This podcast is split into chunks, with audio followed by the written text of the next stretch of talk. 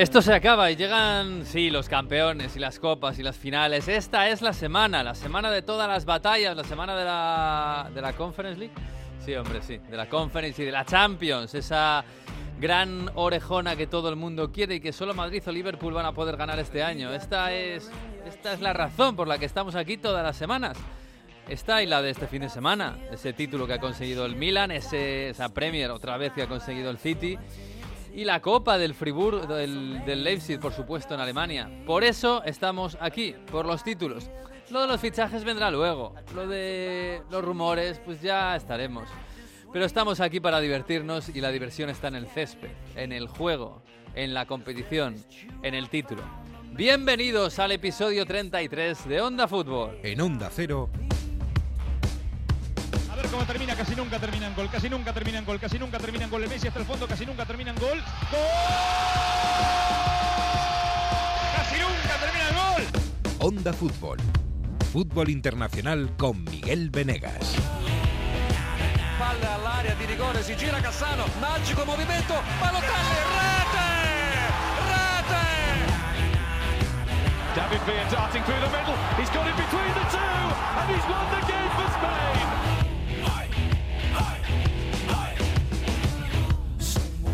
Pues sí, esta es una semana para estar nerviosos porque se ha terminado la temporada para muchos, hay futbolistas que ya están preparando la, ma- la- la maleta para Ibiza y hay mucha gente que está preparando la maleta para París porque ahí se juega la final de la Champions, sí señor, y hay finales que contar y hay finales de, de liga y hay análisis y hay balances que hay que hacer. Hola Jesús López, ¿qué tal? Muy buenas. ¿Qué tal? Muy buenas, ¿cómo estáis? ¿Qué tal ha sido la semana? ¿Mal, regular, bien o como los fabricantes de sillas de terrazas en Sevilla? Ah, bueno, yo creo que esa gente nunca ha estado mal del todo. Pero es verdad, sí. Madre mía, eh, estuviste allí, claro, en la final de la Europa League.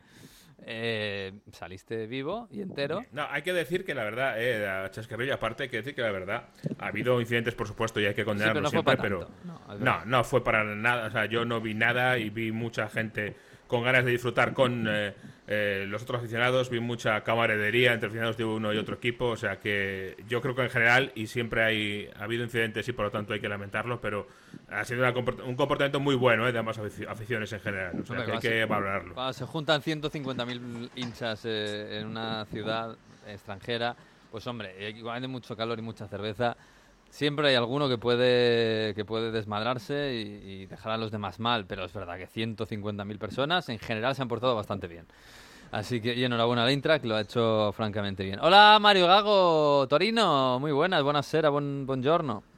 ¿Qué tal? ¿Cómo estamos? ¿Cómo estamos? Bien. ¿Qué tal de calor habéis pasado esta semana? Pues, Espero que mejor que yo, porque entre la final de Champions femenina y Reggio Emilia ha Mm. sido hacer como tres cursos de CrossFit eh, juntos. Yo hacía muchos veranos que no sudaba tanto, ¿eh? No sé, ¿estamos en agosto o qué día dices que estamos? Pues no, Estamos estamos, no se estado en Sevilla, eh, que para Sí. calor no te digo nada. vamos. Sí, sí, me parece que es peor. Bueno, en Madrid hemos estado en 34, creo, Sí. ayer. Tampoco. Es que Mario, claro, ahí al pie de los Alpes se piensa que todo es frescor.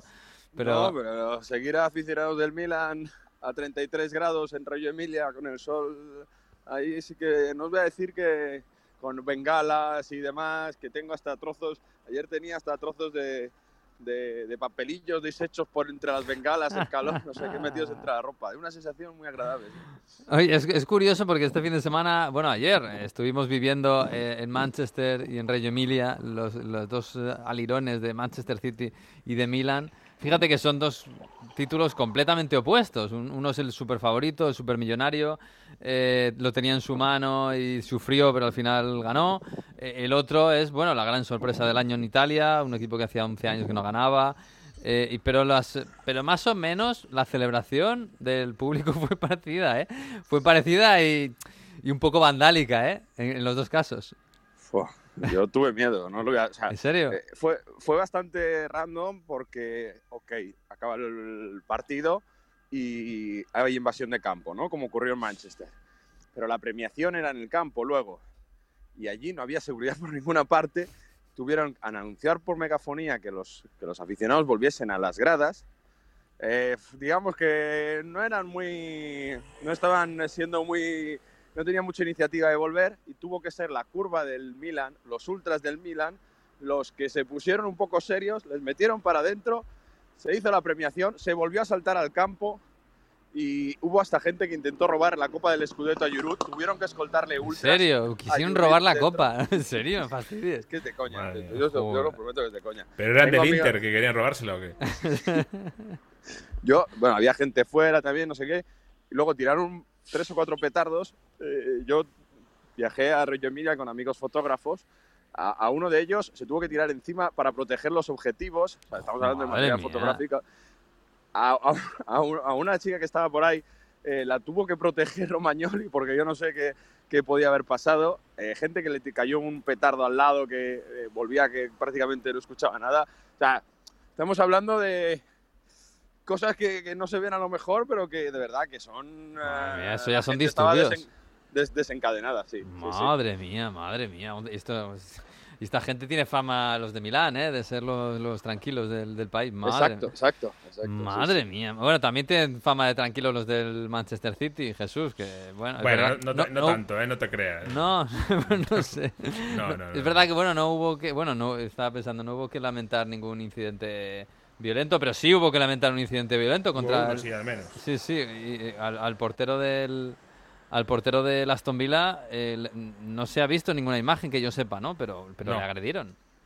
La agredieron sí, y se ha puesto de moda ahora esto de las inversiones de campo. Yo recuerdo que hace eh, un par de semanas a un aficionado del Forest le metieron en la cárcel por darle un cabezazo, creo que fue a, a Billy Sharp, si no recuerdo.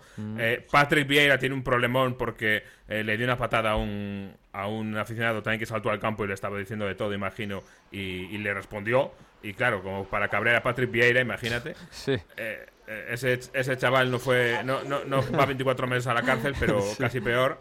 Y, y ahora esto de Robin Olsen se ha puesto de, de moda, lamentablemente, de nuevo lo de las inversiones de campo. Madre mía, bueno, hasta se subieron los, los largueros, hubo, los rompieron. Bueno, a mí me recordaron un poquito a, a imágenes de los años 80 con los hooligans que parecían olvidadas. Pero bueno, es verdad que eh, es muy feo y, y sobre todo feísimo que le agredieran al portero al portero del Aston Villa, pero bueno, parece que no ha habido que lamentar ningún incidente grave en las, eh, entre los aficionados y ningún herido, etcétera, etcétera. Sí, Así las que- fiestas fueron muy bonitas y, Sí, no, incluso la invasión de campo fue- puede ser bonita, pero, Exacto, pero es exacto. peligrosa. Quiero decir, si todo el mundo se comportara, pero claro, nadie te asegura que todo el mundo se en comporte. el momento en el que hay que escoltar a la gente, que ah, van 20 personas sobre un jugador, que, que se vuelve ya, que, que hay gente en el campo como fotógrafos que están trabajando, que vienen prácticamente avasallados y que tienen que ser los ultras, en el caso de Reggio Emilia, que tienen que ser los ultras del Milan los que ponga orden, que tengan que ser los ultras en el campo.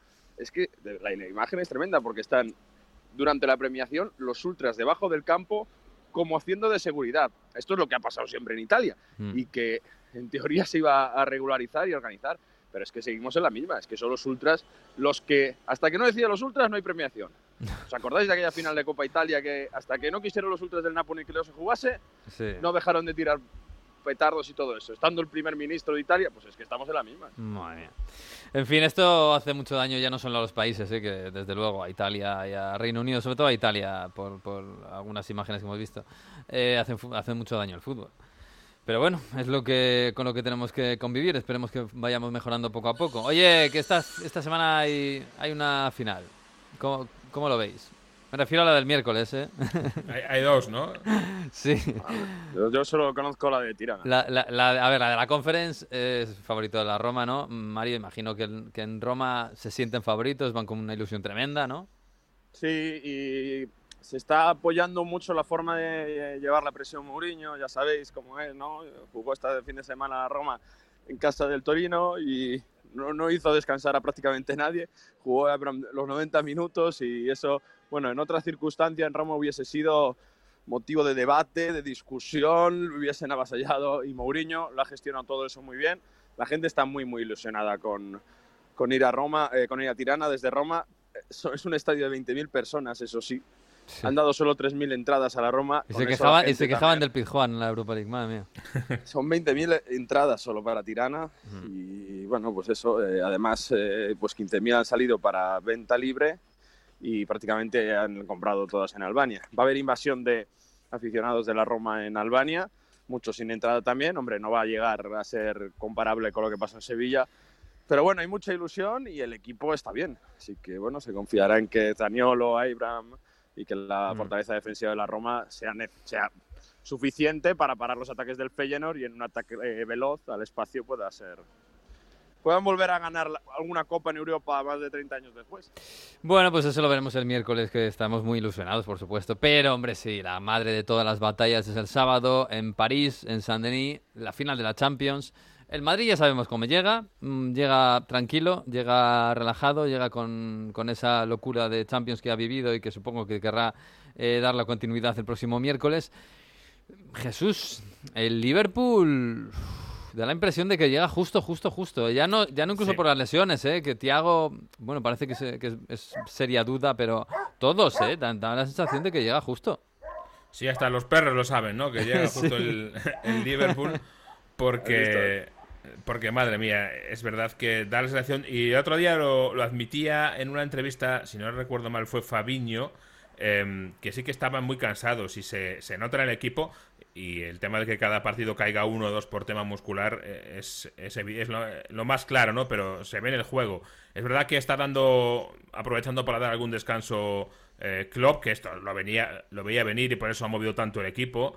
Eh, por eso, mm, sin ir más lejos, este partido se juega en la vida, se juega en la Premier, tienen que ganar y, y meter un gol desde el principio, meter presión y sale con suplentes y sale eh, rotando un poquito, eh, con Salah, por ejemplo, en el banquillo y eso evidentemente es por algo, ¿no? No es por porque se ha vuelto loco Klopp. De hecho, yo siempre, y nunca lo sabremos, pero si el Liverpool hubiera metido un poquito más de presión eh, al City, eh, habría que ver si hubieran bajado los brazos o no antes eh, los de Guardiola. Pero bueno, porque no es lo mismo ir perdiendo 0-2 y que el rival también esté fallando y que sabes con un empate te vale, o, o que incluso mm, todavía no ha marcado el gol y por lo tanto todavía mm, eres campeón, que si tú vas 0-2 perdiendo y que si el rival va 3-0 ganando. Bueno, no, no Eh, sé, había lágrimas ¿eh? en el. en- en Sí, sí, en, la afición había, había, uh, había caras, eh, con ese 0-2 Sí, de, sí. de Coutinho había caras tremendas, pero aún así no es lo mismo porque seguían siendo campeones. Mm. Y para el equipo no es lo mismo y, y saber que sigues perfectamente metido en el, en el partido.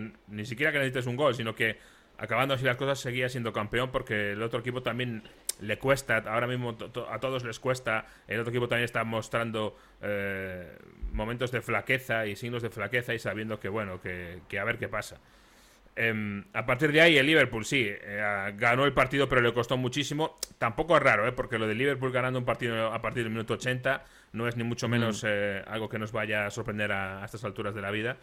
Pero mm, eh, no llega bien en cuanto a, a físico.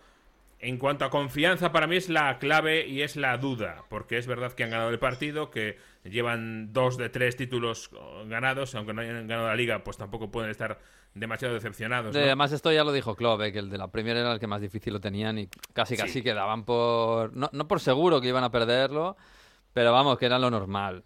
Y desde hace meses, además, no, no sí. ya no solo en esta jornada en la que llegaron a un punto, sino desde hace meses. Por lo tanto, el tema de la confianza yo no creo que se vea tan afectado como si el tema físico.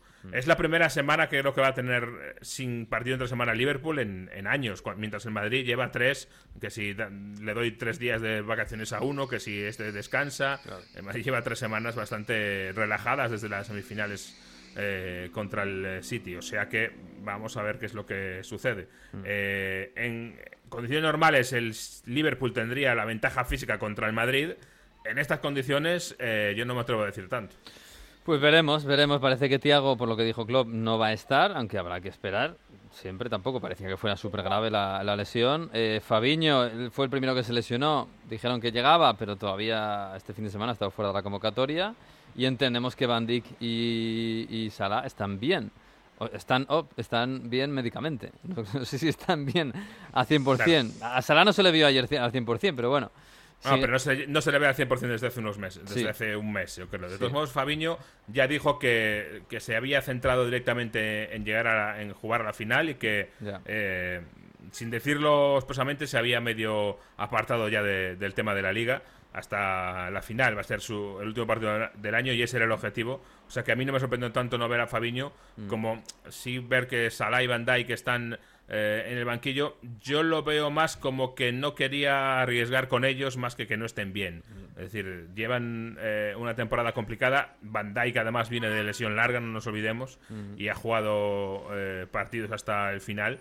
Así que yo lo he visto más como un tema de eh, reservarlos que otra cosa. Y por eso Salah pudo salir al final, porque está cansadete. El- la historia es que aguanten hipotéticamente una final de 90 minutos más la prórroga, etcétera. Ese es el problema. Sí, porque además, visto lo visto, la prórroga es probable. o sea que. Claro. Pero bueno, eh, yo fíjate que yo, eh, cuando llegaron los dos a la final, yo pensé, yo creo que lo dije, que el favorito claro era el Liverpool.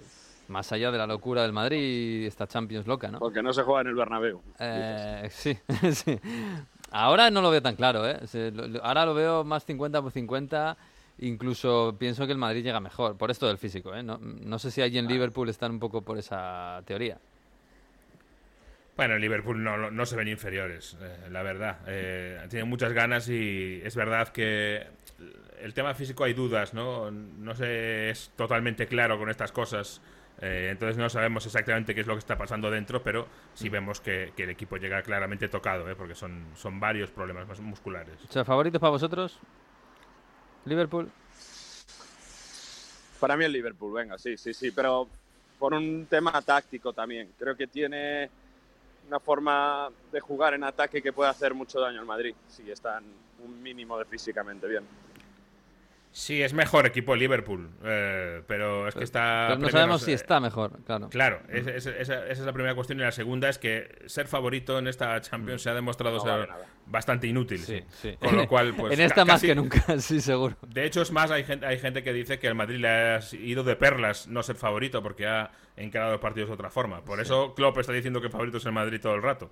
Así que yo creo que es algo que ahora mismo no quiere nadie. Bueno, igual nos hemos olvidado, pero los análisis, este Madrid eh, ha destrozado todos los análisis en esta Champions. Sí, sí. No, no lo, se lo puede, ha dicho Ancelotti en No- ruedas de prensa varias veces. no se puede sacar ninguna conclusión de la Champions del Madrid, ninguna, Eso es imposible. eso Así que, que, bueno, a ver, yo mm, no quiero hablar de Mbappé. Ya se ha dicho todo lo que se ha dicho de Mbappé este fin de semana y cada uno tiene sus propias conclusiones y sus propios juicios alrededor del el caso, el jugador, el club. Una cosa hemos acertado aquí, Miguel, y es que el sábado Sí, dijo Manu en Onda Fútbol es, que seguro que se anunciaba algo sí, y, y se anunció el sábado. está claro. Bueno, vamos a París.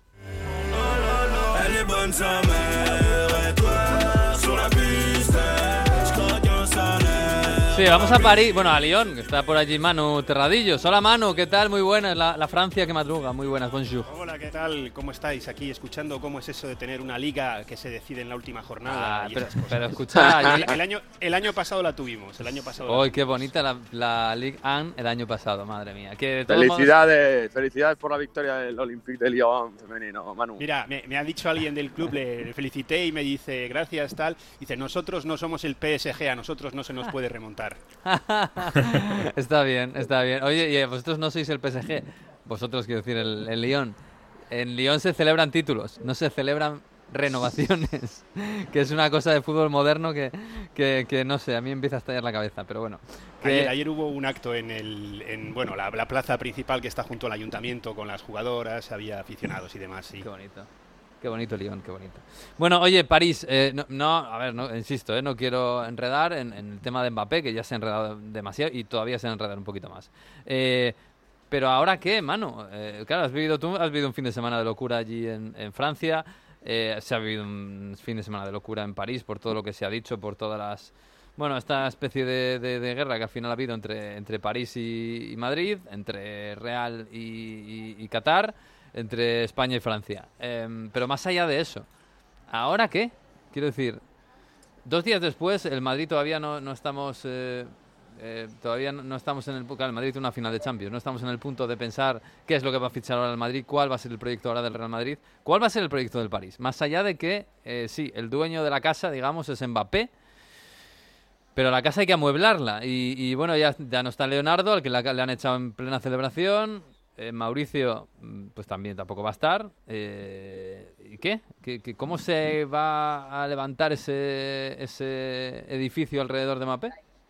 Pues si te digo la verdad, yo creo que no se sabe aún muy bien, porque sí se ha dicho que, o sí han dicho el club, que quiere hacer una renovación total y absoluta.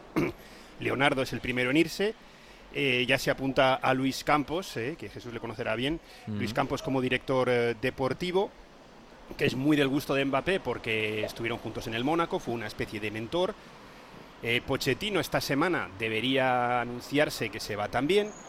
Y luego pues hay toda una terna de, de entrenadores, de jugadores que salen, pero que son muy dispares. Eh, así lo último en, en cuanto a entrenador, pues vuelve a salir el nombre de Zidane, pero volvemos a lo mismo. Zidane, deseo del PSG, Zidane, deseo del Emir. Hay quien dice que se han reunido. Lo más positivo que te cuentan es que Zidane no ha dicho que no, pero hay otros que te dicen que imposible. Eh, hay que recordar que él es marsellés y, y Sí, ayer yo vi, vi un, PSG. vi un, en- un audio de él en un periódico mm, marsellés, no sé si era de ayer o de, de otro día, y, y- y felicitando al, al Marsella por estar en Champions. Sí, claro, tenía que ser de ayer porque fue cuando se clasificó para la Champions.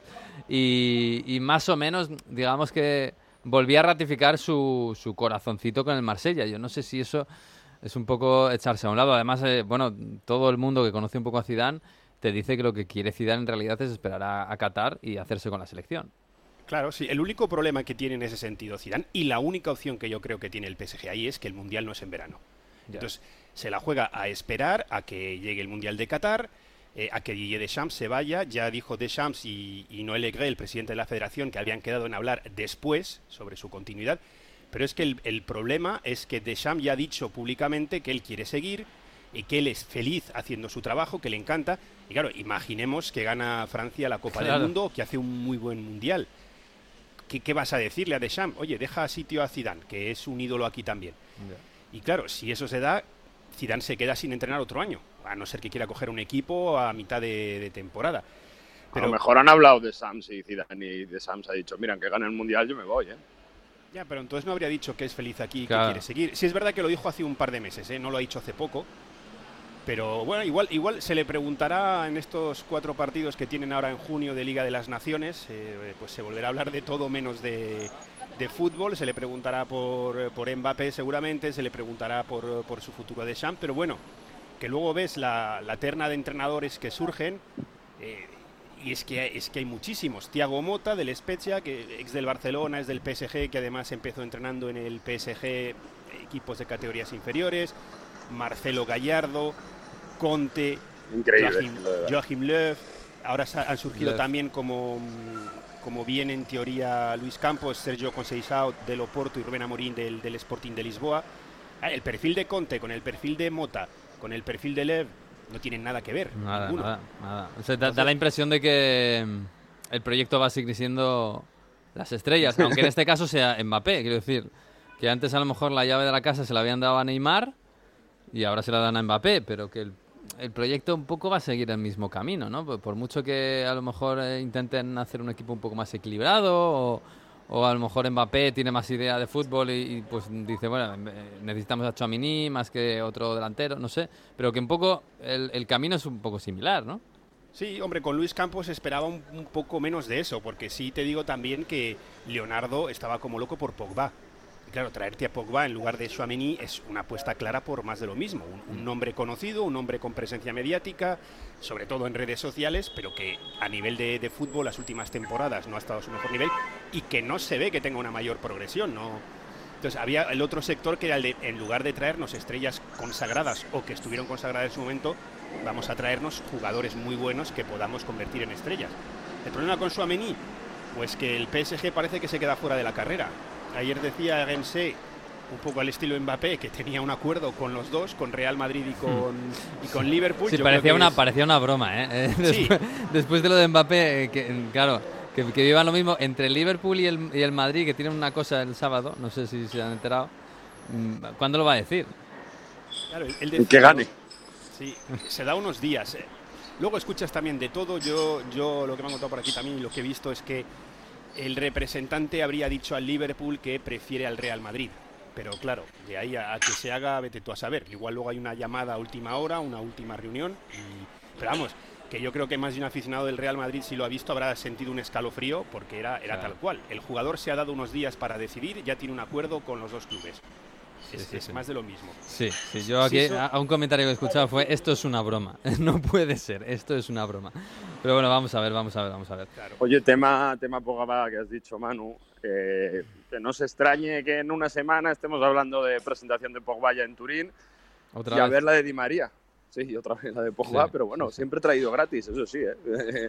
La Juve lo ha vendido y luego lo traería gratis. Que eso también en ese sentido sería bueno, bastante bueno para, la- para los balances del club. Y el tema de Di María, que también llegaría gratis, que se puso a llorar en esa despedida del Paris Sí. Saint Germain el otro día, tremenda, ¿no, Manu? Sí, a este sí que no le renuevan, ¿eh? A este sí que no le renovaron y de hecho eh, en su momento estuvo bastante enfadado porque en invierno, cuando hubo primeros contactos, eh, lo que le dijeron o la idea era que sí, que se le podría renovar al menos un año más, pero la despedida fue apoteósica, llorando en el campo cuando le sustituyeron en el último partido, los compañeros que le hicieron un pasillo. Después hubo un pequeño, bueno, un pequeño, un gran homenaje en el campo, se hizo un pequeño montaje, se le hizo un homenaje y luego se quitó todo, se montó otro escenario para, para digamos, el, el acto final con esos, bueno, pues el- el- la entrega del décimo título, eh, la entrega del trofeo de mejor goleador y mejor pasador en Mbappé, etcétera, etcétera, pero también eh, se dijo que el PSG no quería hacer ningún acto especial y los ultras dijeron, pues nosotros vamos a hacer uno en el estadio y ahí fue cuando ya el club dijo, bueno, pues vamos a ponernos todos de acuerdo para que no quede esto, esto muy raro. Sí. Eh, lo, lo de Pogba sí se da por perdido. Más optimistas son con Dembélé, que llevan desde, Ah, mira, des- desde enero hablando de ello, de que tiene una oferta también, eh, de que la oferta le gusta, pero están a la espera de ver qué decide el jugador. Estamos en un poco, un poco más de lo mismo. Ah, Pero para Dembélé ahora no es lo mismo, porque yo creo que Dembélé, como todo el mundo, se pensaba que se iba a Mbappé y que va a ir para ser, hombre, no la figura, pero que iba a ser más importante. Es verdad que tú vas, vas a estar con Neymar, eh, Messi, Mbappé, búscate un hueco ahí, Dembélé, majo. No, no, y, y lo que dicen es, no, es para ocupar la plaza de Di María. Claro, de Di María. Di María jugaba de volante cuando hacía falta y Y a curraba. nivel, de, eh. a nivel de, de jerarquía en el equipo, no creo yo que Dembélé se quiera un equipo en el que va a ser un suplente de lujo. Ya, ya. Por eso, por eso. Sí, sí, sí, eh, sí. Al final Dembélé se queda, ¿eh? Eh, Bueno, veremos, veremos. Al final, el verano va a ser largo, ¿eh? Vamos a ver, vamos a Y el mes de junio va a ser bastante largo. En fin, bueno, eh, Mano, pues nada, eh, ya sabéis, ¿no? Aquí tenéis un enemigo. eh, Quiero decir, en Madrid. Sí. Está claro ya, ¿no? Digo yo que eh, hay mucha gente en Madrid que se va a, a París el fin de semana que viene, a pasar el fin de semana, a pasarlo bien por allí. Supongo que sabéis que si gana el Madrid la Champions, se- Bueno, se- van a alegrarse mucho de estar en París, ¿eh? ¿Dónde vive Sí. Mbappé? Que van a ir a sea, no, no, y, y- y si os puedo contar lo último que he visto en Twitter eh, de los aficionados del Madrid, me ha hecho mucha gracia, porque publicó esa famosa carta a Mbappé. Entonces, si ves las respuestas, hay comentarios de madridistas y según vas bajando, te encuentras fotos de estas que Twitter te permite bloquearlas, ¿no? Entonces ves una, el autor de este tweet marcó este tweet para indicar que muestra contenido delicado. Advertencia del contenido, desnudez. Das a mostrar y la foto lo que es es el marcador Real Madrid 3, París Saint-Germain 1, esa foto de los aficionados del Madrid celebrándolo, Mbappé mirando al vacío. Bajas un poco. Advertencia de contenido, otro aficionado. Advertencia de contenido, contenido sensible. El autor del tweet lo marcó como que muestra contenido delicado. Lo abres y es un montaje de fotos de todas las derrotas del PSG en los últimos seis años en la Liga de Campeones. Sigues bajando, violencia y contenido sensible. Sale Vallejo levantando la Champions en una, en una foto dividida en dos. Vallejo levantando la- el trofeo de la Champions y al lado Mbappé cuando pasa de lado sin de esto, cuando pasan de lado lo tocan pero no, no pueden coger la copa cuando han perdido la final. Y así, así todo, el según bajas... eh, Y, y eso que el pobre chico ha dicho que va con el Madrid a la final de Champions, ¿eh? Sí, yo creo que eso es lo que faltaba. Mira, Sí, yo ahí sí. creo, fíjate, que su entorno no, le, no quería que pusiese algo así. Y él ha tenido, no sé si un último rastro de madridismo o de lo que sea, por decir... De vergüenza eh, torera. Eso de Sí. conciencia, no sé. Sí, de conciencia de decir, yo esto lo meto aquí porque, Sí, sí. porque yo soy del Madrid. Mira, la última. la Porque no quiero que me odien tanto, ¿no? Que me están odiando Sí, mucho. Pero bueno, yo creo sí. eh, te quiero un montón, pero te dejo, ¿no? Claro, yo creo que ese te quiero un montón no va a ningún Pero lado. como amigo, ¿eh? Esto no... Sí, De eso todo- no, no. De todos modos, y ahora te dejo acabar, Manu, aquí en Italia, mm, la portada de algunos periódicos deportivos españoles, cómo se ha reaccionado al nuevo Mbappé y todo eso, se ve de una forma no normal. Es decir, aquí siempre ha habido clubes que tienen más dinero que otros y que siempre se han llevado jugadores o que han mantenido jugadores con- porque han tenido más dinero que otro, más que pese la camiseta, títulos de alguna cosa. O sea, creo que eh, eh, en España hay que mirar un poco, se debería mirar un poco con perspectiva, ¿eh? Que luego el Paris Saint Germain tiene más dinero que otros, seguramente de forma ilícita, ok, pero que esto ha pasado No, en el fútbol siempre. ¿eh? No, no es ilícita, es, o sea, yo entiendo que molesta. Yo siempre lo he dicho, esto de los clubes Estado... Inmoral, dejémoslo así. Inmoral sí, pero por- pues es por qué Estado está detrás de ese club. Que es una dictadura eh, con, con muchos problemas de los eh, de, de derechos humanos detrás, pero a ese emir de Qatar, al que le reprochamos todo eso, hace una semana estaba en Madrid y le estábamos haciendo la ola porque traía dinero.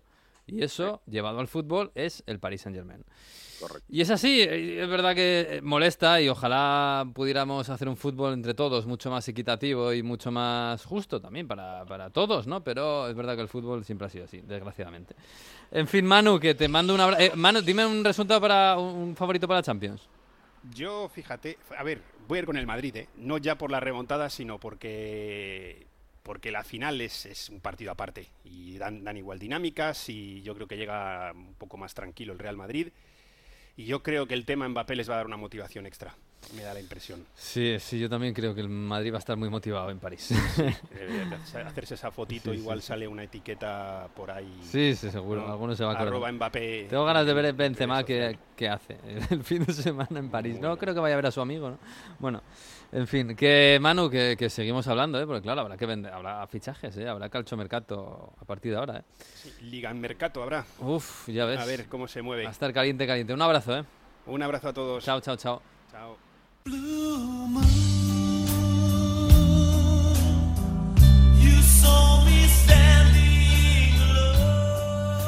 Hacía tiempo que no escuchábamos esto, ¿eh?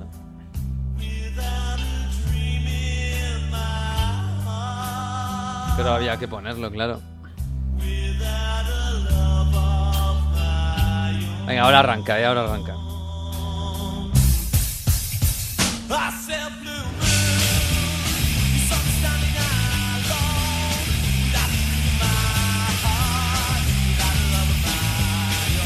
Bueno, Jesús, ya sabes que a mí me gusta más la versión antigua, la melosa, la tranquilita, pero bueno, yo qué sé. Os gusta el rock and roll por ahí. Y, Bueno, es que para un estadio, ¿no? Es un poco más. Sí, así. también es verdad. Sí, so- sobre todo visto lo visto, lo que pasó en el estadio, la, eh, la gente y todo esto. Había ganas de marcha, ¿eh?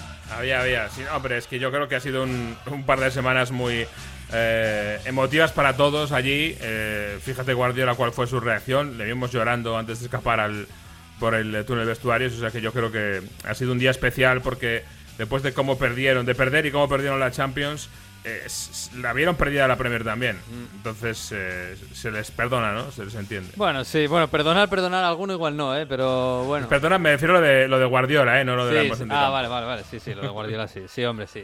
Al final han perdido la Champions, la Premier es muy importante, lógicamente, es el objetivo número uno. En fin, bueno, vamos a hacer un poco de balance de la Premier en general, no solo centrándonos en el City, que quien más, quien menos lo ha podido dar ya casi por sentado, a pesar de la emoción que hubo hasta el final. Pero bueno, ha venido por aquí David Timón. Hola David, ¿qué tal? Muy buenas. Miguel Venegas, ¿qué pasa? Por ¿Cómo aquí estoy. estás?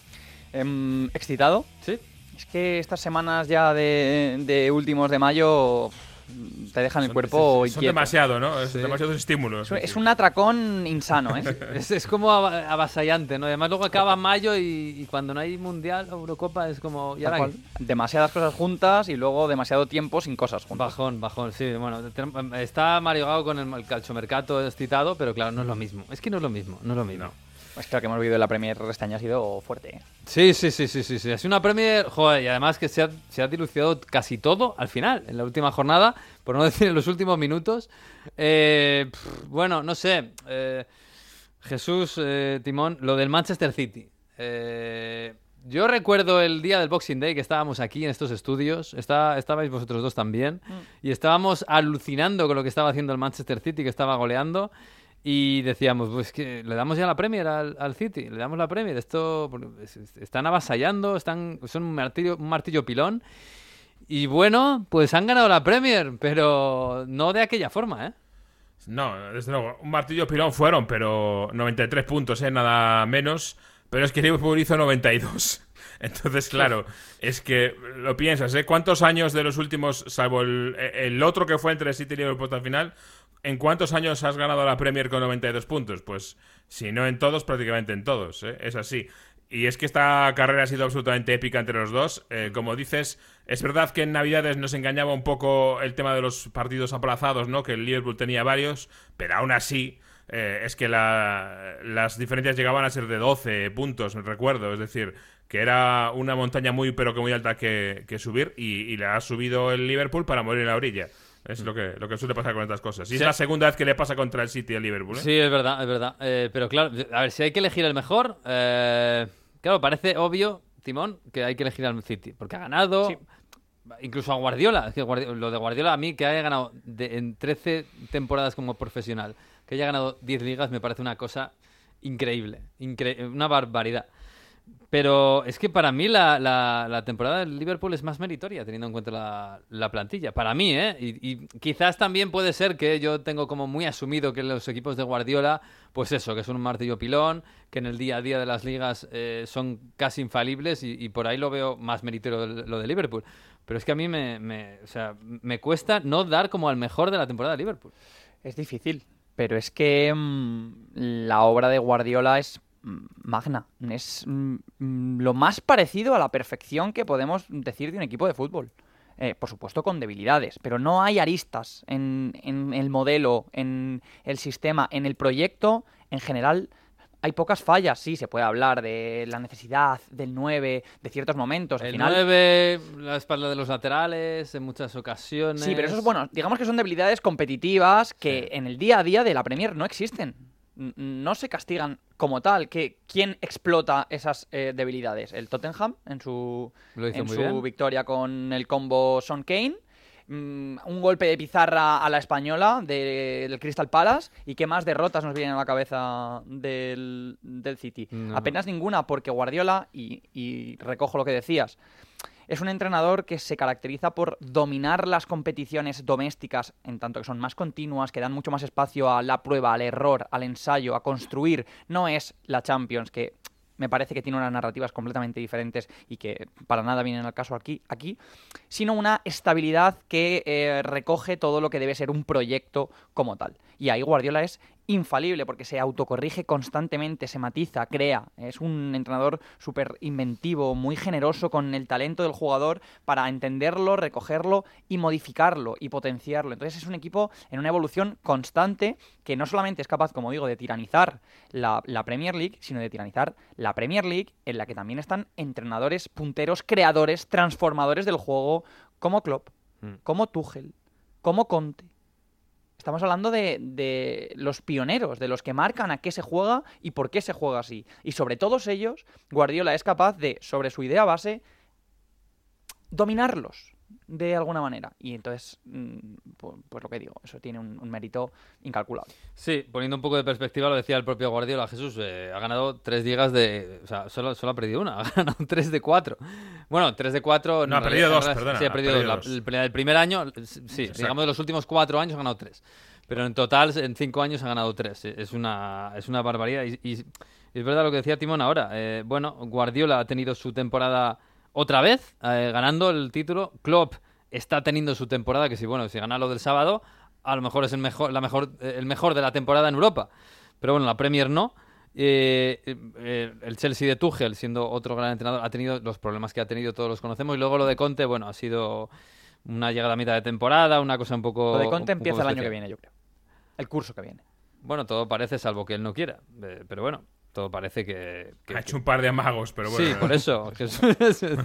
Oye, eh, bueno, para mí, yo ya te digo, es una, una- ha sido una batalla maratoniana y fantástica entre City y Liverpool. Mm, Para mí los dos han sido matrícula de honor, aunque el Liverpool no se haya ganado de la liga. Eh, se van a la Champions junto a Chelsea y Tottenham. El mejor jugador. Esto me parece complicado, ¿eh? eh Pichichi son Salah y Huminson, que ya puede dar una pista, ¿eh? No por Salah. Venga, Jesús, empieza tu anda. Que me da la risa. El mejor futbolista. Yo lo- eh, me lo planteaba de esta forma. em, ¿A cuál ficharías tú para tu equipo? Así, un, un trasplante Yo tengo tal uno, cual. ¿eh? Tengo uno. Yo como trasplante tal cual a Mohamed Salah. Porque lo que él hace lo va a hacer bien, lo pongas en el equipo que le pongas. Eh, entonces te lo he cambiado un poco la pregunta, pero eh, claro, porque luego tú piensas, yo soy un, ya sabéis que soy un eh, admirador y reivindico mucho a Bernardo Silva. Sí. Me parece que es el futbolista eh, más eh, infravalorado de la Premier League. Por- y de Europa probablemente, porque eh, el City está el enjambre de estrellas y hay una que brilla un poco más, que es De Bruyne, pero tiene tal enjambre de media puntas que muchas veces te pierdes entre tanto, tanto futbolista y no te das cuenta de que es un tío que juega de lateral, de interior y de extremo eh, a la vez en todos los partidos y además lo hace todo bien. Entonces, eh, en cuanto a infravalorados, eh, te hablo de, de Bernardo Silva, pero si me dices uno para trasplantar a cualquier equipo del mundo y que va a funcionar, ese es Mohamed Salah para mí. Estoy bastante de acuerdo, pero yo añado Heung-Min Son como, como los que los poco valorados, digamos. Bueno, es coreano, es asiático, para, para mí es mejor, sin duda el mejor asiático futbolista de la historia. Eh, pero es verdad que Salah, bueno, incluso cuando no ha estado bien físicamente, que me parece que por ejemplo ayer no estuvo bien físicamente, ha sostenido al equipo. Yo por mm, generalizarlo un poquito, mm, voy a, a recuperar mi, mi opción sobre Bernardo Silva por una cuestión. Me parece que... Como mejor de la temporada. Correcto.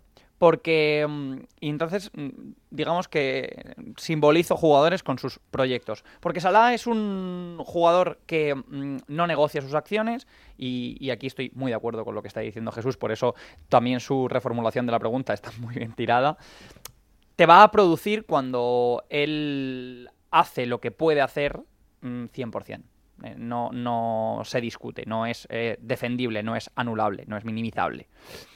Esto me parece así, pero me parece que en la misma línea eh, se construye el Liverpool. El Liverpool es un equipo que funciona así. Es un equipo indefendible cuando hace lo que hace. Fuera de ahí es un equipo, no voy a decir banal, pero es un equipo terrenal. No es la monstruosidad de equipo que, que, que es cuando se pone a funcionar en sus mecanismos más reconocibles, que es el cambio de orientación hacia Sala, el golpeo de Alexander, eh, de Alexander Arnold, pues lo que vimos en la primera parte con- contra el, en la primera parte de la eliminatoria contra el Villarreal. Eso es el Liverpool indefendible. Es que sus acciones técnicas puras, relacionadas con el golpeo, con el control, con la precisión, con la aceleración, con el ritmo, no se pueden defender como tal. Se pueden contraatacar. Puedes matar al Liverpool. Si vas a la guerra contra él, no puedes defenderte del Liverpool. Y para mí eso es un poco Mohamed Salah, además en tanto que su estrella. Bernardo Silva no. Bernardo Silva es no hombre sistema, que además es un concepto bastante manido mm, y que usamos para relacionar lo que hace un jugador dentro del funcionamiento colectivo de un equipo, sino es un hombre equipo. O sea, eh, Bernardo Silva, para mí, este año en el City, es el que ha definido qué equipo es, eh, eh, qué equipo estaba jugando en cada momento. No solamente por su polivalencia, que por supuesto, por la, cantidad de zonas que pisa, la cantidad de registros que maneja, es un jugador inteligentísimo a la hora de recibir, a la hora de leer, de generar líneas de pase, de presionar, de, compensar, bueno, en, en cientos de aspectos que harían esto eterno. Pero sí que me parece que representa muy bien lo que es el City, lo que es el City como equipo, que es a, a su vez muchos equipos, no es como el Liverpool lineal, es un equipo súper poliédrico que creo que se camufla y que se esconde bajo la piel de, de Bernardo Silva. Bueno, Bernardo Silva hay que recordar que el año pasado estuvo a punto de marcharse. Pidió marcharse porque no jugaba todo lo que quería. En fin, bueno, eh, eh, Y, per- y perdona, yo no, no puedo, y desde luego que lo de Son es una temporada espléndida, pero es verdad que yo le echaría en cara un poco que yo creo que está hecho para el tipo de juego que tiene el Tottenham ahora. Y sin embargo, su socio, eh, Harry Kane, aunque ha hecho peor temporada sin duda que, eh, que Son, eh, es otro de los jugadores que para mí lo trasplantas a cualquier equipo del mundo y funciona. Porque tiene los dos registros de un delantero centro y los dos los hace bien. Sabe eh, estar dentro del área, eh, rematar, eh, hacer el gol y sabe salirse fuera y ser el hombre, el arquitecto del- de la jugada. Eso yo creo que es, es muy, muy complicado encontrarlo en, en otro futbolista. Está Benzema, que es distinto que Kane, pero sí sabe hacer las dos cosas, tiene los dos registros. Pero, pero es muy, muy, muy difícil, ¿eh? Sí, lo que pasa es que eh, Kane eh, se pasó de, de bajón, de despecho. Claro, toda la primera meses, vuelta. Claro, Sí, sí. hasta Navidad prácticamente. Pero bueno, eh, si, si- bueno, pues si vamos a dar eh, suspensos, eh, que me parece que va a estar igual demasiado claro. Bueno, descienden Barley, Watford y Norwich, que tampoco son grandes sorpresas, más allá del Watford y, sus veleidades con los entrenadores. Al final se ha quedado el Leeds United. Y a Europa van el Arsenal y el United a Europa League y el West Ham va a la Conference. En West Ham ha tenido una oportunidad de meterse en Europa League muy importante. Está aquí el suspenso, el gran suspenso de, de la temporada. Hablamos, por supuesto, del Manchester United. Fíjate, Jesús, hace un año estábamos hablando de Bruno Fernández como el, Sí, el mejor o el segundo mejor. Sí, Bruno Fernández hizo año y medio absolutamente espléndidos.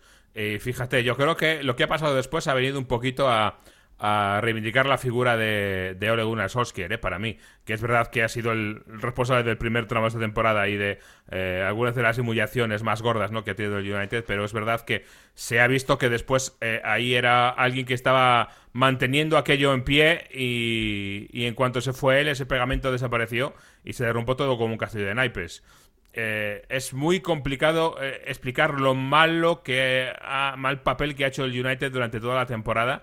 Sinceramente, Eh, la cantidad de partidos que no te explicas eh, cómo lo hacen tan mal y cómo no consiguen mucho más con los juegos que tienes. Y yo creo que el sexto puesto es un puesto muy bueno para United, teniendo en cuenta em, lo, que, lo que ha hecho. Y se lo tiene que hacer pro- sobre todo a dos personas. Uno, a David Egea, que es verdad que fue de más a menos, pero en los primeros eh, seis meses de competición hasta febrero marzo fue absolutamente imperial. Sí.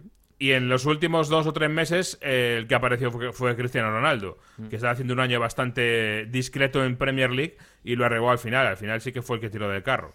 Y si no es por uno, no, no digo por los dos, por uno de los dos, el eh, West Ham United estaría directamente fuera de Europa. Y yo creo que, viendo lo que han hecho con esta plantilla, eh, no podríamos decir que hubiera sido poco merecido.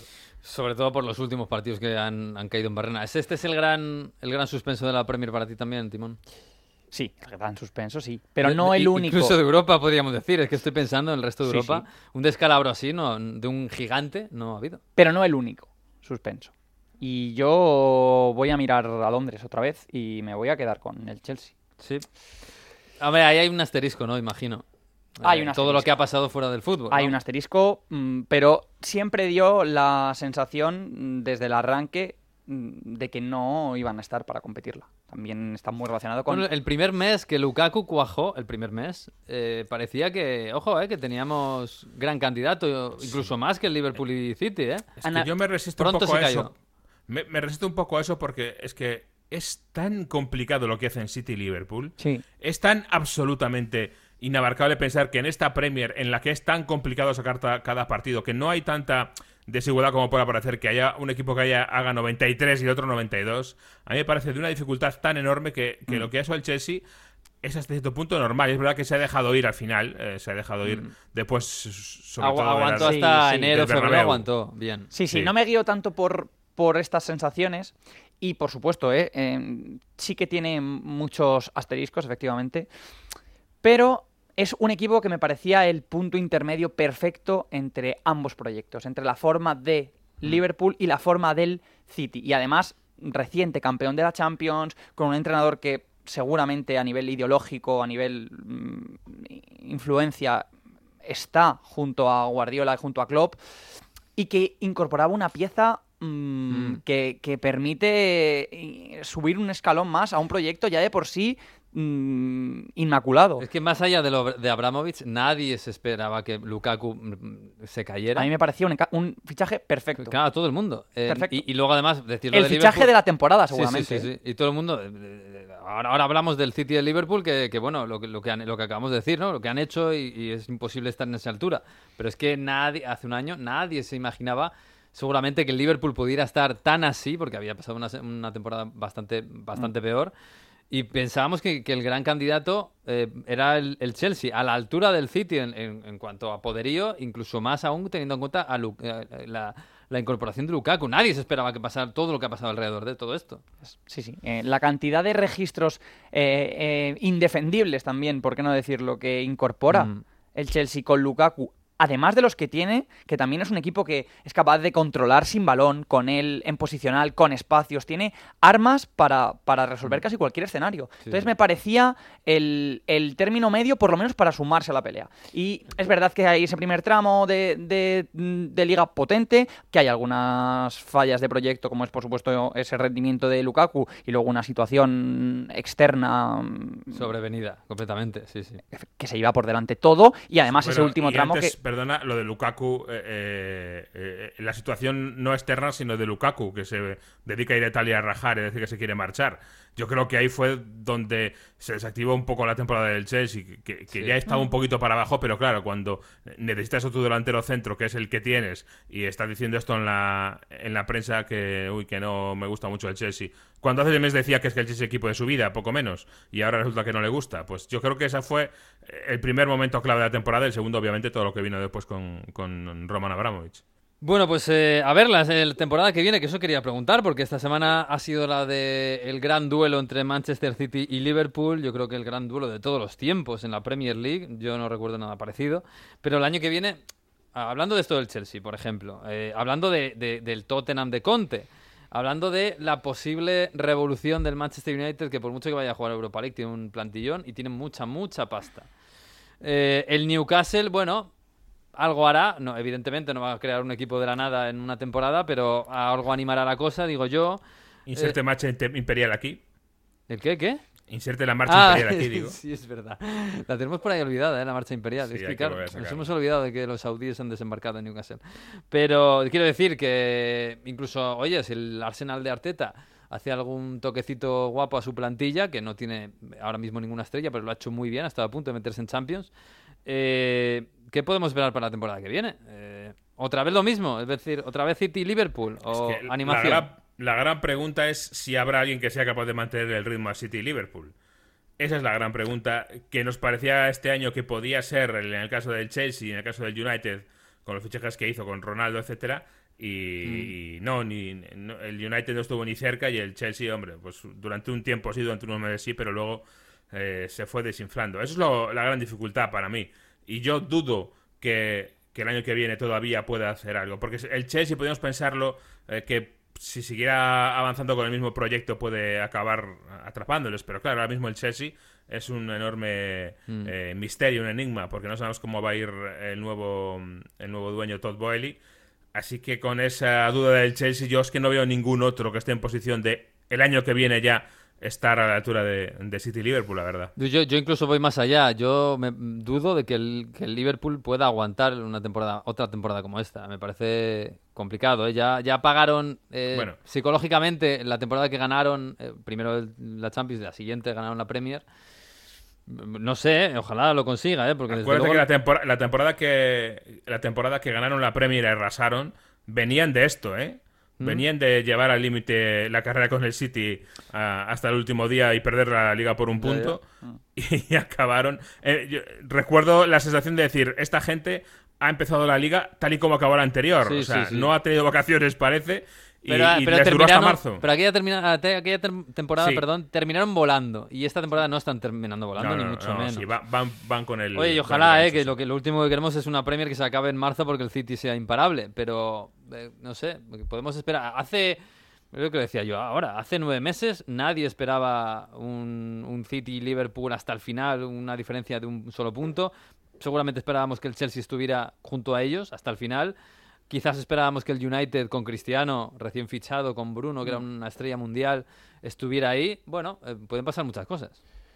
Es que ahora mismo el fútbol europeo mm, tiene una línea de evolución muy marcada y es eh, superamericana, es super NBA, que es que las superestrellas definen los proyectos y el movimiento de esas superestrellas de un club grande a otro club grande reconfigura constantemente los, los escenarios y, como digo, la- el asentamiento y la, la evolución de esos mismos proyectos.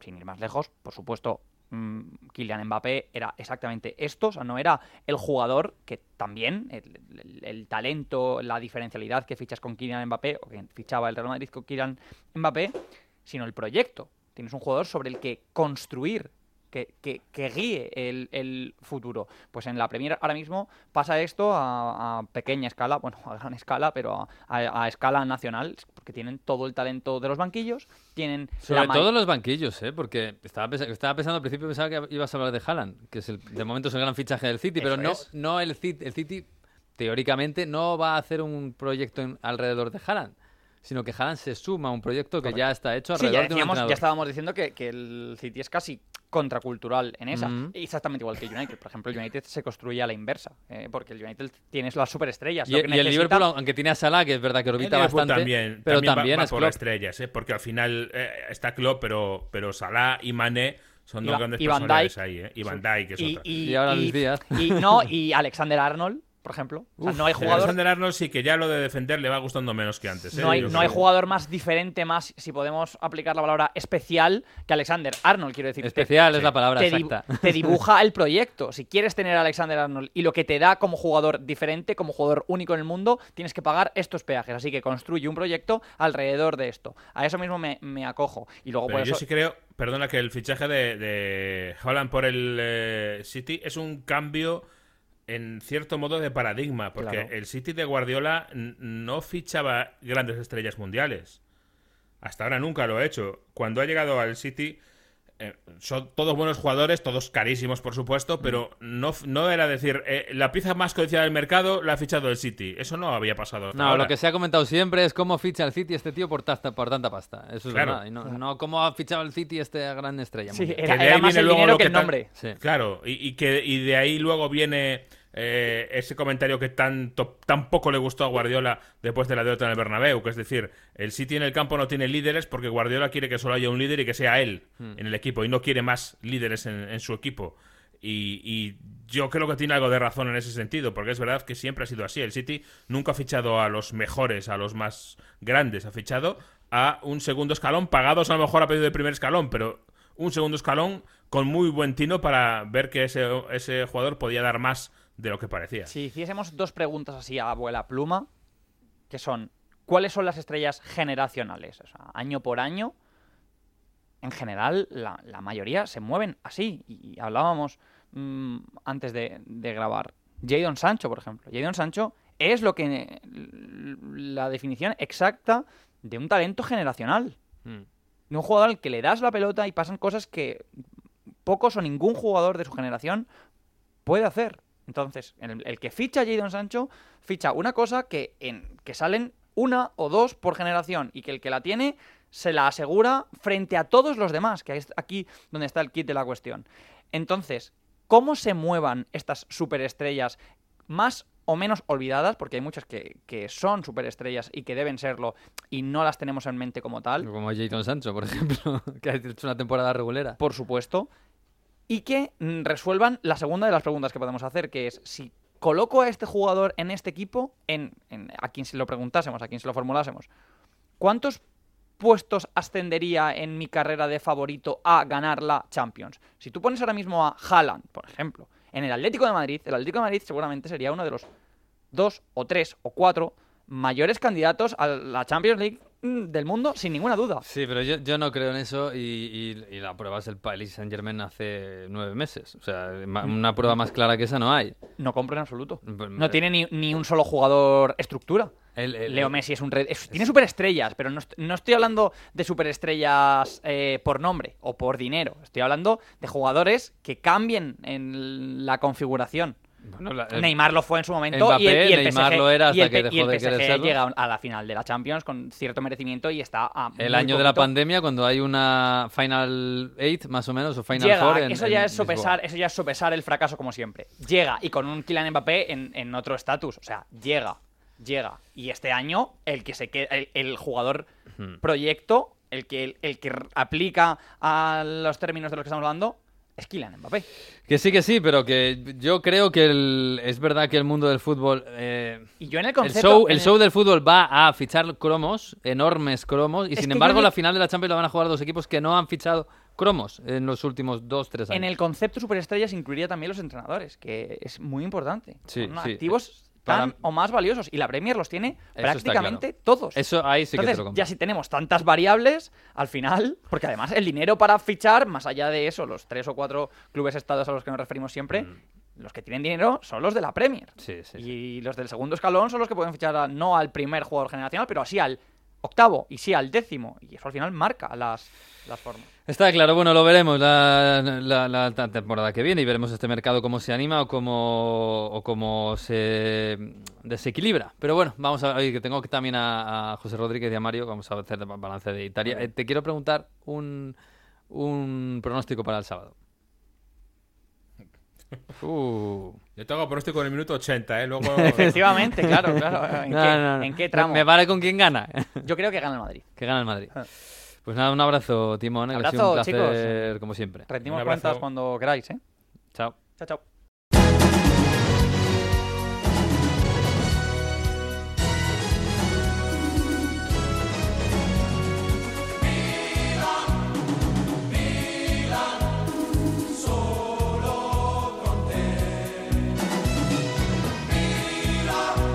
Pues, eh, Mario, a ver.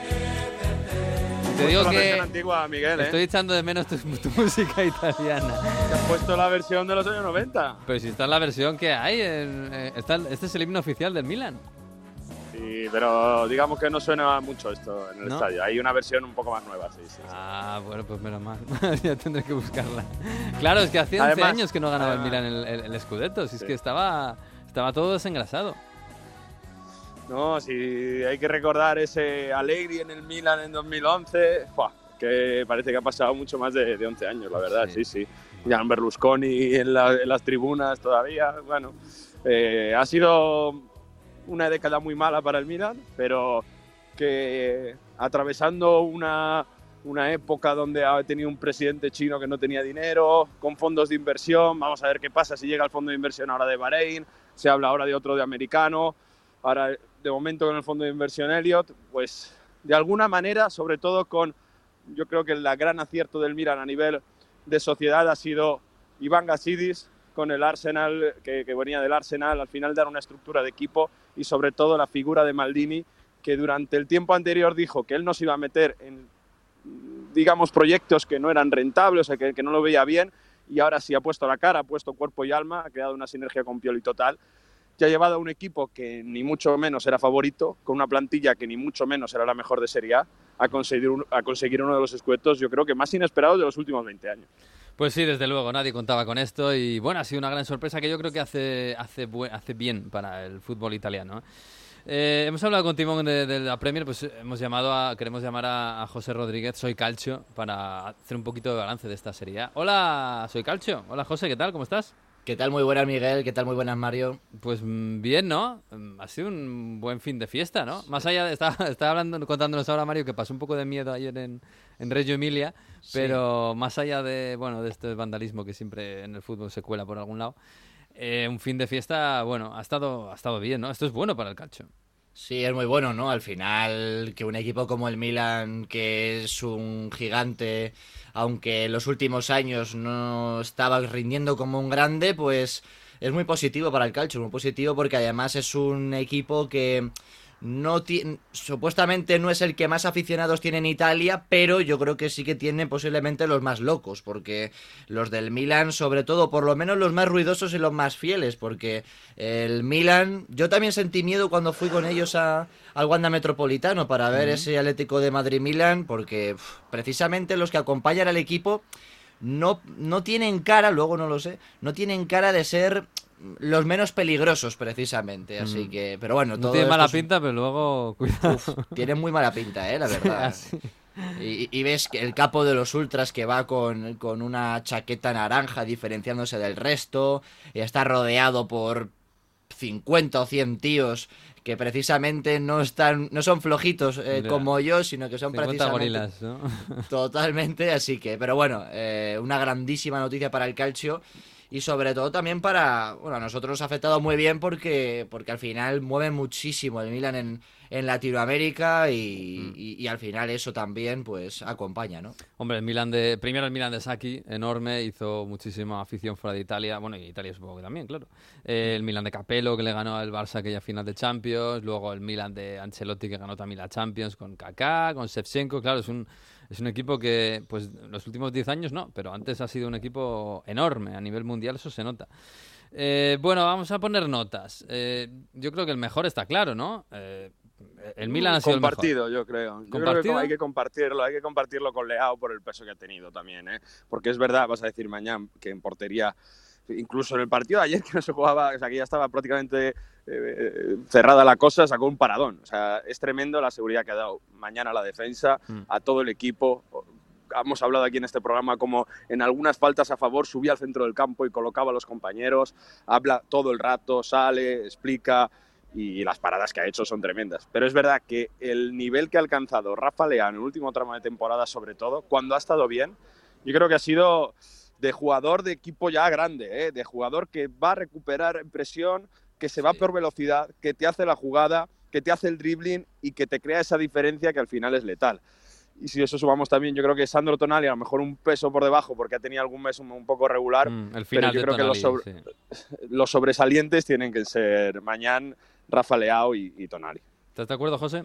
Sí, yo diría que esa es la... Fíjate que, que me da un poco de cosilla dejarme ahí a Tomori y Kalulu, que al final han sido, sobre todo Tomori, un futbolista increíble, y como Kalulu ha repuesto la, las- la ausencia de Simon Kier, que estaba en la lista del balón de oro prácticamente de los mejores y que era un futbolista importantísimo para ese centro de la defensa. Pero sí, yo iría un poquito más.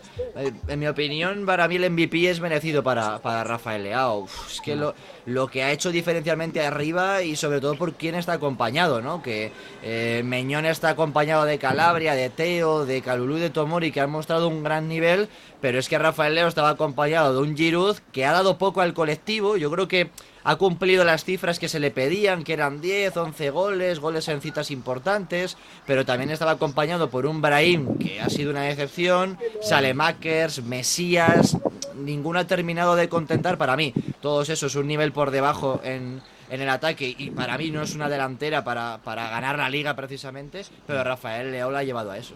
Sí, tiene un meritazo el Milan que ha ganado la liga con Krunic y Salemaker en, en- en el, en el ataque en los dos últimos partidos. Es tremendo. Eh, en fin, vamos a, y vamos a ver si, bueno, si ahora le quitan a Leao o le quitan a, no sé, algún jugador más que pueda haber importante. Es que para mí es el escudeto de Pioli más que Sí, sí, es de Pioli. un jugador. el mejor, de el. MVP es el Milan, está claro. Pero porque y sobre todo de dónde viene. O sea, acordaos que Pioli viene va a salvar al Inter para intentar meterle en Champions, viene repudiado de los aficionados del Inter, le categorizan como un entrenador perdedor cuando estaba en la Lazio, porque perdía también siempre los derbis, casi siempre con, contra la Roma, eh, le categorizaban como un equipo, como un entrenador de segunda, y ha sido una, aquí es el escudeto de la rivincita, ¿no? De gente de, de que, que- que no se pensaba que nunca podría ganar un escudeto como Pioli, de Es que, gente que, escucha, viene a Pioli, rebotado a como Pioli le ficharon a, Ra- a Rangnick, ¿no?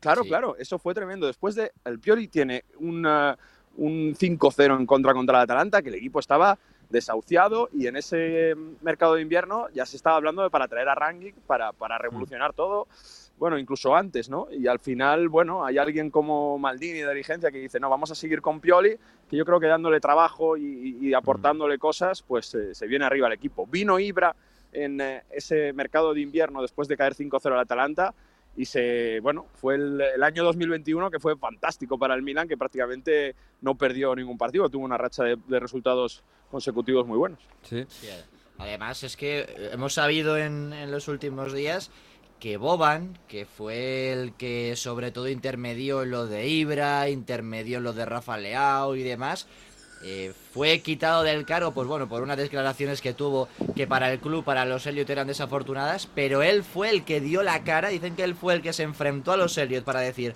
no tiene que venir a Ra- Ralph Ragnick, tiene que quedarse Stefano Pioli, y al final también es uno de los hombres que están un poquito olvidados porque ya no están en el Milan, pero que también ha sido clave. Pues se sí, fue a la. FIFA a Boban sí sí es verdad Sí, sí, después sí. de eso Sí, sí, sí, tremendo. Bueno, eh, decepción, fracaso. Eh, yo no sé si, claro, te- teniendo en cuenta que la lluvia ha quedado cuarta a, a 16 puntos, pues mm, mucho, pues podemos pensar que la lluvia ha sido el fracaso de la temporada, pero es verdad que estaba en una temporada de transición. El Inter estaba llamado a ganar esta liga sí o sí. Se pega un tiro en el pie contra el Bolonia cuando tenía la liga en su mano. Sí. No sé si, si, si es más fracaso el que durante todo el año estaba claro que estaba en un momento de transición o el que ha dejado escapar un título que, que- que- que tenía que haber ganado. Para mí el Inter no puede ser un fracaso porque al final se ha llevado Supercopa Italia y Coppa Italia en facha la Juve, en cara de la Juve. Y eso recuerdo, y sobre todo octavos de Champions contra el Liverpool, que siempre queda el que hubiese podido pasar si Alexis no hubiese sido expulsado. Sí, pero Es cierto, pero o sea, una es un poco trampa lo del Liverpool, ¿eh? porque Bueno, claro, en el es- es partido de trampa, ida pero- te, te pasan por encima más o menos y en el partido de vuelta el No, Liverpool no, se no, echa no, no. a descansar. Miguel, no es verdad porque no merece perder 0-2 en casa. Bueno, pero, el- pero, el- el pero te Inter. ganan 0-2 y por eso luego en, el- en la vuelta... Bueno, es, verdad que se, es verdad que se va con la cabeza alta el Inter, ¿eh? Bueno, de, de te puedes meter 0-2 y ahí pasa cualquier cosa. Hemos visto cosas peores en el Bernabéu. Bueno, sí, No. eso es verdad. Que quiero decir, que se queda ese que, que ha competido, por mucho que hiciese 0-2 en casa, el Inter en Champions ha vuelto a competir y se ha vuelto a meter en octavos. Y sobre todo se han levantado dos trofeos y hay que venir, o sea, se va Conte, que sabemos que los años después de Conte no son nada fáciles. Simón Inzaghi llega, recoge muy bien el testigo de Conte, pero sobre todo se va Lukaku, se va Hakimi, pierdes a Eriksen, había cosas nuevas que, que engrasar y, y el equipo ha jugado mejor que el año pasado. ¿eh? Este Inter ha jugado mejor. Sí. Al final has tenido periodos de, de siete partidos, siete puntos seguidos. Hay que aprender todavía a competir en febrero cuando tienes partidos exigentes en Liga y en Champions, que eso no lo ha tenido el Milan. Y ahí se le ha ido la, la Serie A. Pero yo creo que el Inter, a ver qué pasa con los problemas económicos, está en el buen camino. Cosa diferente de la Juve, que es el primer eh, año en una década que no ha ganado ningún título. Y sobre todo se llegaba con que Allegri, bueno, basta de experimentos de intentar jugar al fútbol con Sarri y con Pirlo. Vamos a hacer lo que sabemos, corto mucho, Hmm. y ni corto mucho Ni ni, gaitas. no- ni, ni- ni leches, ¿no? Porque al final hasta se ha desinflado un poco Blaovic y, y, bueno, ha habido esa sensación de que, de que no ha habido un plan en todo el año en la Juve. Mm. Que el año que viene pasará por Pogba, Di María, Perisic, a ver qué pasa. Bueno, pero de momento esta Juve no, no hay un plan claro de qué va a pasar el año que viene. Sí, es que al final el Inter. Es que es eso, es que se ha caído. ¿Qué puedo decir? Dos meses, pero dos meses en los que, como decía Mario, al final, al comienzo es un poco el cambio de Inzaghi a de Antonio Conte, ¿no? Antonio Conte era un poquito más defensivo, buscaba más el contragolpe, sin embargo a Inzaghi le gusta tener la pelota, le gusta mucho movimiento de los de la parte de arriba, y hombre, yo creo que ese mes se le puede perdonar a cualquiera, sin embargo ha tenido la malísima suerte también de que coincidió pues posiblemente el mejor arranque de temporada de un equipo en los últimos años o en la historia, como es el del Napoli y el del Milan. Es que habían perdonado dos, tres puntos en las primeras cinco o siete jornadas. Y te- cuando te encuentras con eso y luego encima lo remontas y al final el Inter luego se la pega un poquito porque está pensando en la Champions, salvo eso, iba a ser el campeón, era el que estaba manteniendo ese nivel y de repente, por sorpresa, te la pegas con el Bolonia. Entonces, al final le ha castigado eso y recordemos que ha hecho 86 puntos el Milan, que es una, una cifra que no había alcanzado en muchísimos años. Bueno, pues... de todos modos, Miguel, creo que ha sido clave. No sé si tenemos a Pioli que lo dice. Un Sí. partido que ha sido clave, el, el, el derby de, de enero. Mira, te lo, lo contaba Pioli después del partido ayer. Ah, Io tutte le volte che parlavo alla squadra, perché tutte le volte che parlavo alla squadra sentivo grande attenzione, sen- sentivo grande convinzione. Poi è chiaro, se non sbaglio, secondo me le due partite della svolta sono state il derby, vinto, e la partita di Roma con la Lazio. Credo che quelle siano state le partite che ci hanno dato ancora più consapevolezza, ancora più fiducia. Però noi a Milanello ci abbiamo sempre creduto e questa è stata la nostra forza. Sí, ¿no? Dice Que han creído siempre, Mm. pero dos partidos. El derby que remontas en eh, poquísimos minutos con Giroud en enero y luego ya al final, es verdad, ese gol último de Tonali en casa de la Lazio para, para darse cuenta, para tener la consapevolezza, tener la consapevolezza es darse cuenta de que se podía ganar el Scudetto, aunque en Melanero siempre hemos creído. Pero la clave es el derby remontado en enero. Si Es que, el derbi de- no es se que en, ese remonta, derbi, en ese derbi, que, que- que es verdad que merece más el Inter, porque es superior Sí. durante todo el partido, y de repente, bueno, un poco como el Madrid Champions, el- de repente el Milan da la vuelta al partido, incomprensiblemente. Eh, un rechazo, ahí el Inter tal, tenía la liga ganada, en ese momento cuando iban 1-0 creo que iban, ahí el, el Inter tenía media liga ganada. Sí. Hasta el cambio de Arturo Vidal, ¿no? Que va a pasar a meme, porque Sí. en- cuando entró él fue cuando empezó a, a- a remontar al Milan, ¿no? Pero bueno, lo que es el fútbol, eh, Giroud hasta ese día para mí había sido una decepción. Eh, es verdad que no comenzó mal la temporada, pero para mí había decepcionado. Mete esos dos goles clave, luego tiene una racha buenísima, mete el gol clave que le da la victoria en el Diego Armando Maradona contra el Napoli y mete el doblete del final. Y yo creo que eso al final es lo que también le ha dado eh, goles clave y, y momentos clave al Milan para poder ganar este escueto. Pero sí, lo que comentabais, el Inter, al final yo creo que no se puede considerar tampoco una malísima temporada y la decepción con mucha diferencia en la Juventus. Yo la ponía como campeón al principio de temporada y luego con la llegada de Lovic sí que lo ponía como que podía llegar a pelear por la segunda plaza, pero ha sido toda una decepción. Pues sí. La verdad es que sí, es verdad que durante toda la temporada, porque ha estado ahí entre el cuarto y el quinto prácticamente todo el año. Y Eh, meto la Atalanta como gran decepción. Ah, Eso también, se iba a ¿eh? preguntar. Aunque La Atalanta que- nos hemos quedado sin ella. sí. Fíjate que ha sido, hombre, no podemos considerar un fracaso, ¿no? Un equipo que no sé el Eh, presupuesto. es un milagro lo que ha hecho tiene. años anteriores. Claro, Claro, pero claro. nos, nos había divertido tantísimo en estos últimos 3-4 años que, joder, da un poco de pena. ¿eh? Se queda incluso fuera de conference. Yo era reacio al cambio de ciclo ¿eh? en Bérgamo, pero este último mes de competición todavía ha agravado más lo que ha pasado en esta temporada. Es verdad, y lo hemos dicho, ¿no? que sacar siempre jugadores y que den mucho más de lo que han dado en el pasado no es fácil. Y que al final Gasperini es muy pesado y muy físico y al final alguna cosa te tiene que salir mal. Yo no quiero pensar que este cambio de propiedad también, que han venido americanos, que quieren renovar todo un poco, y bueno, pues para eso ya que mm, quitarse un poco eh, pesos de encima, jugar conference, limpiar un poco y, y empezar desde cero otra vez. Yo te digo, no era muy reacio a que Gasperini hubiese, ese- hubiese o sea, que fuese un fin también de Gasperini, por, sobre todo porque está muy eh, ligado a la ciudad, a la presidencia Percasi, que va a seguir teniendo un rol importante con los americanos. Pero a mí desde Bérgamo, después de estas últimas semanas, no, no, me, no me dicen que hay mucha tranquilidad al respecto. Pero bueno, Joder, pues Gasperini ha hecho este, este equipo. Todo lo que ha hecho bueno este equipo en los últimos años lo, lo ha creado él. No, no sé, José, ¿tú ves que, que puede volver hasta Atalanta? Sí, a ver, yo creo que puede volver. Vamos a ver también eh, cómo refuerzan el equipo, ¿no? Se dice que Demiral no va a continuar porque los 28 kilos para un equipo que no juega Europa es mucho dinero, a no ser que la Juventus bajara eh, las pretensiones. eh, luego la parte de arriba, mucha dependencia de Zapata. Muriel muy decepcionante. Yo creo que le falta, hay que dar una vuelta al equipo y, y sobre todo es verdad que dices, joder, ha sido un milagro en los últimos años, tal, pero al final el Atalanta estaba tercera, cuarta eh, en la primera vuelta, es decir, se cae en la segunda y, y, y eran con el, mismo con el mismo equipo que estaba tercera, cuarta, ha acabado fuera de, la, fuera de Europa. Yo creo que algo pasa ahí porque la mentalidad de los jugadores es totalmente distinta. Solo hemos visto en el final de temporada, en esta segunda vuelta, un poquito contra el Leipzig y, y en algunos partidos de, de la Europa League, pero en Liga una decepción increíble. Pues a sí, ver bueno. qué pasa con Velotti, se acaba en Bérgamo, ¿eh? No lo Sí. Velotti, pero Velotti no iba para el Milan.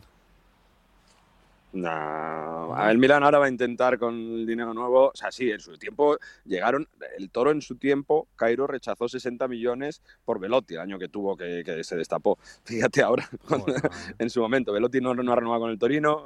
Cuando estuvimos ahí en 4 mayo en Superga, uf, había alguien que decía que sí que podía subir, que, que, pues, que podía renovar, pero. uf, Bueno, eh, es una opción bastante clara que, que Velotti pueda cambiar de aire si un equipo como, como el Atalanta. Los Bueno. ultras no le quieren, ¿eh? No. Los ultras de Bérgamo no le quieren ni tienen peso allí, ¿eh? Vamos a ver qué pasa. Uh, bueno, bueno, bueno. Bueno, ahora empieza el calciomercato, claro, por supuesto. Y, y, hombre, yo quería preguntaros por el año que viene.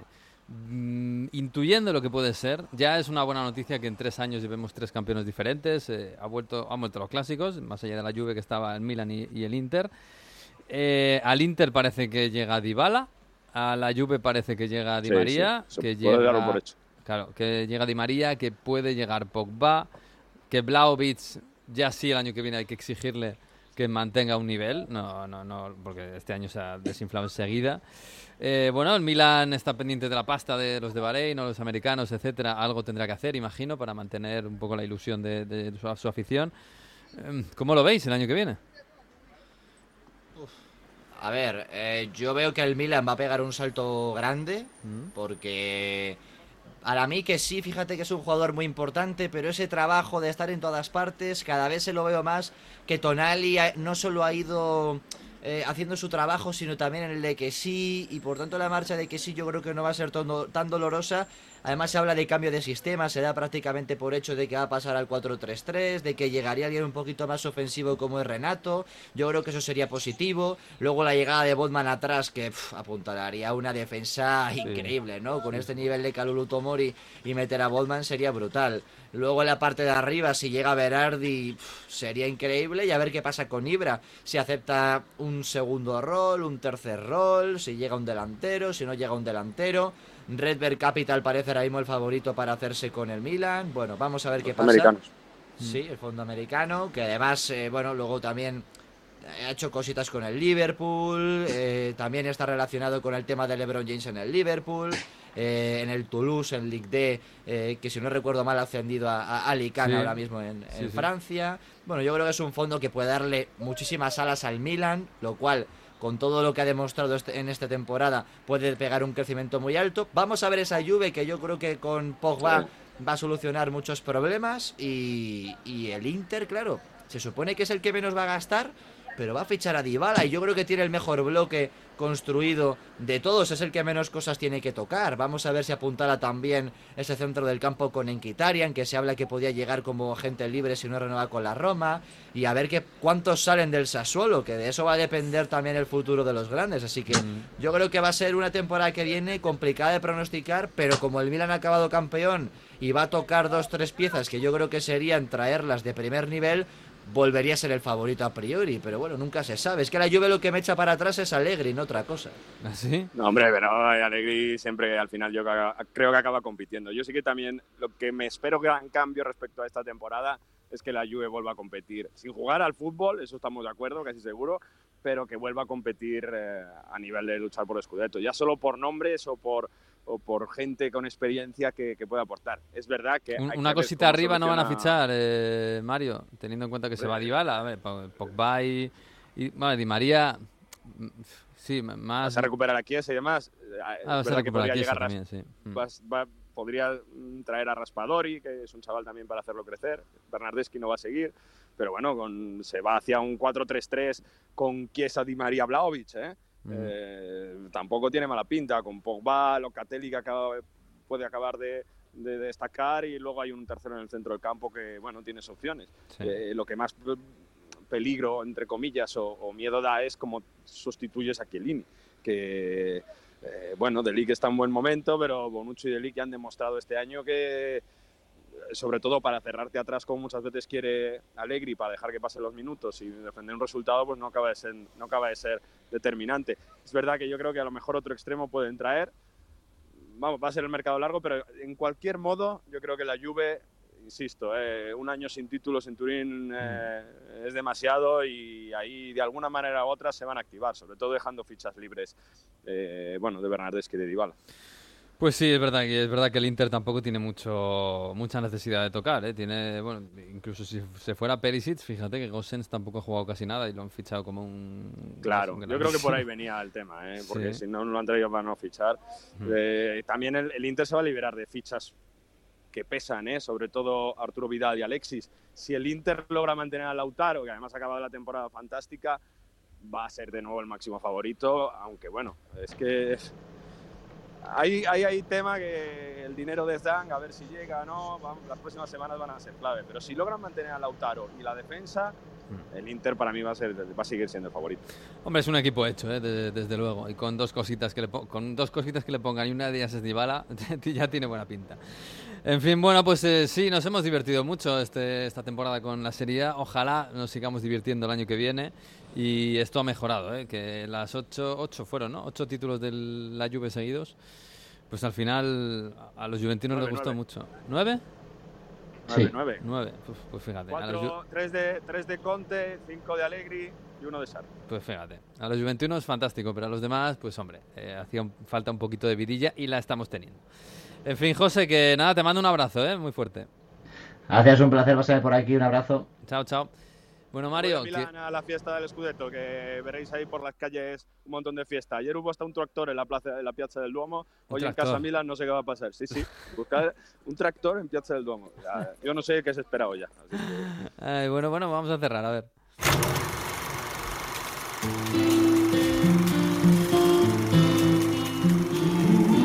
Cerramos sin marcharnos del Duomo, de Milano, de la Lombardía, de Italia, porque llega el profesor Víctor Gómez con su cuaderno de Heródoto, historia, curso de historia futbolística 2021-2022, que llega a su fin y que nos trae una historia del Inter y del Milan. Inter y Milan, dos campeones con un mismo origen. El primero ha llevado la Copa Italia a Milán y el segundo el Scudetto a la Madonina. Dos clubes rivales acérrimos desde sus orígenes. Quizás lo que el oyente no sepa es que el Inter nació del seno del Milan. Todo se remonta a las 23 horas 30 minutos del 9 de marzo de 1908, cuando 44 dirigentes del Milan abandonan el club rosonero. Se reúnen en el restaurante milanés conocido como el Orologio en plena plaza del Duomo y fundan el Inter de Milán. La discusión en el AC Milan fue la contratación de jugadores extranjeros para el equipo. La postura de la mayoría de los dirigentes es que se mantuvieron firmes en la idea de no contratar extranjeros y esto supuso la marcha de los miembros de la directiva que formarían posteriormente el Internacional Football Club. Este hecho se manifestó también en la imagen de los clubes, manteniéndose el Milan como el equipo de la clase trabajadora milanesa más localista y el Inter como el equipo de las clases altas y de los intelectuales, quizás con un aperturismo europeo. Como nota histórica, decir que los colores y el escudo del Inter de Milán los eligió y diseñó el pintor futurista Giorgio Mugliani.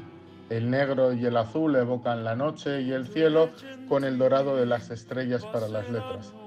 La Serie A unificada en un solo grupo llegó en 1929-1930, en el llamado Ventenio fascista, que quisieron unificar todo el país bajo una liga.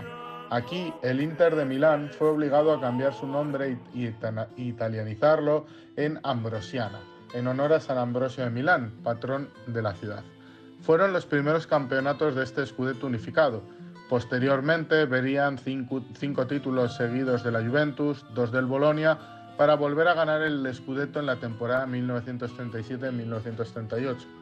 En cambio, el Milan, que fue campeón varias veces antes de la, de la unificación en 1901, 1906 y 1907, con la llegada del Grupo Único tuvo que esperar hasta la temporada 1950-1951. Con este título liguero del Milan, ambos clubes milaneses empatan a Scudettos con 19 cada uno, aunque solo el Inter es el único equipo que ha jugado siempre en la Serie A y ambos clubes se encuentran muy lejos de los 34 títulos de la Juventus, la Vecchia Signora.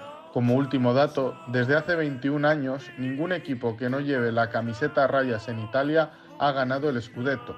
El último fue la Roma de Montella, Totti y Batistuta en 2001 quizás habrá algún equipo que al año que viene utilice las rayas en uniforme solo para intentar ganar el escudo. Quizás, quizás, quizás la Atalanta, no sé, no sabemos. En fin, pues sí lo hemos pasado muy bien en Italia esta temporada. Nosotros nos marchamos. Eh, la próxima semana yo creo que volveremos por aquí. Se ha acabado la temporada regular del fútbol europeo y también de Onda Fútbol, pero la semana que viene seguramente vendremos por aquí a hablar un poco de lo que ha pasado en la final de Champions y de lo que va a pasar en los próximos meses en el fútbol mundial y europeo, porque viene el mercado. A algunos les gusta más el mercado incluso que el fútbol, ¿eh? ¿Para qué nos vamos a engañar? En fin. Hasta la semana que viene, que el próximo lunes estaremos seguramente aquí, a partir de la una en Onda 0.es y en las redes sociales.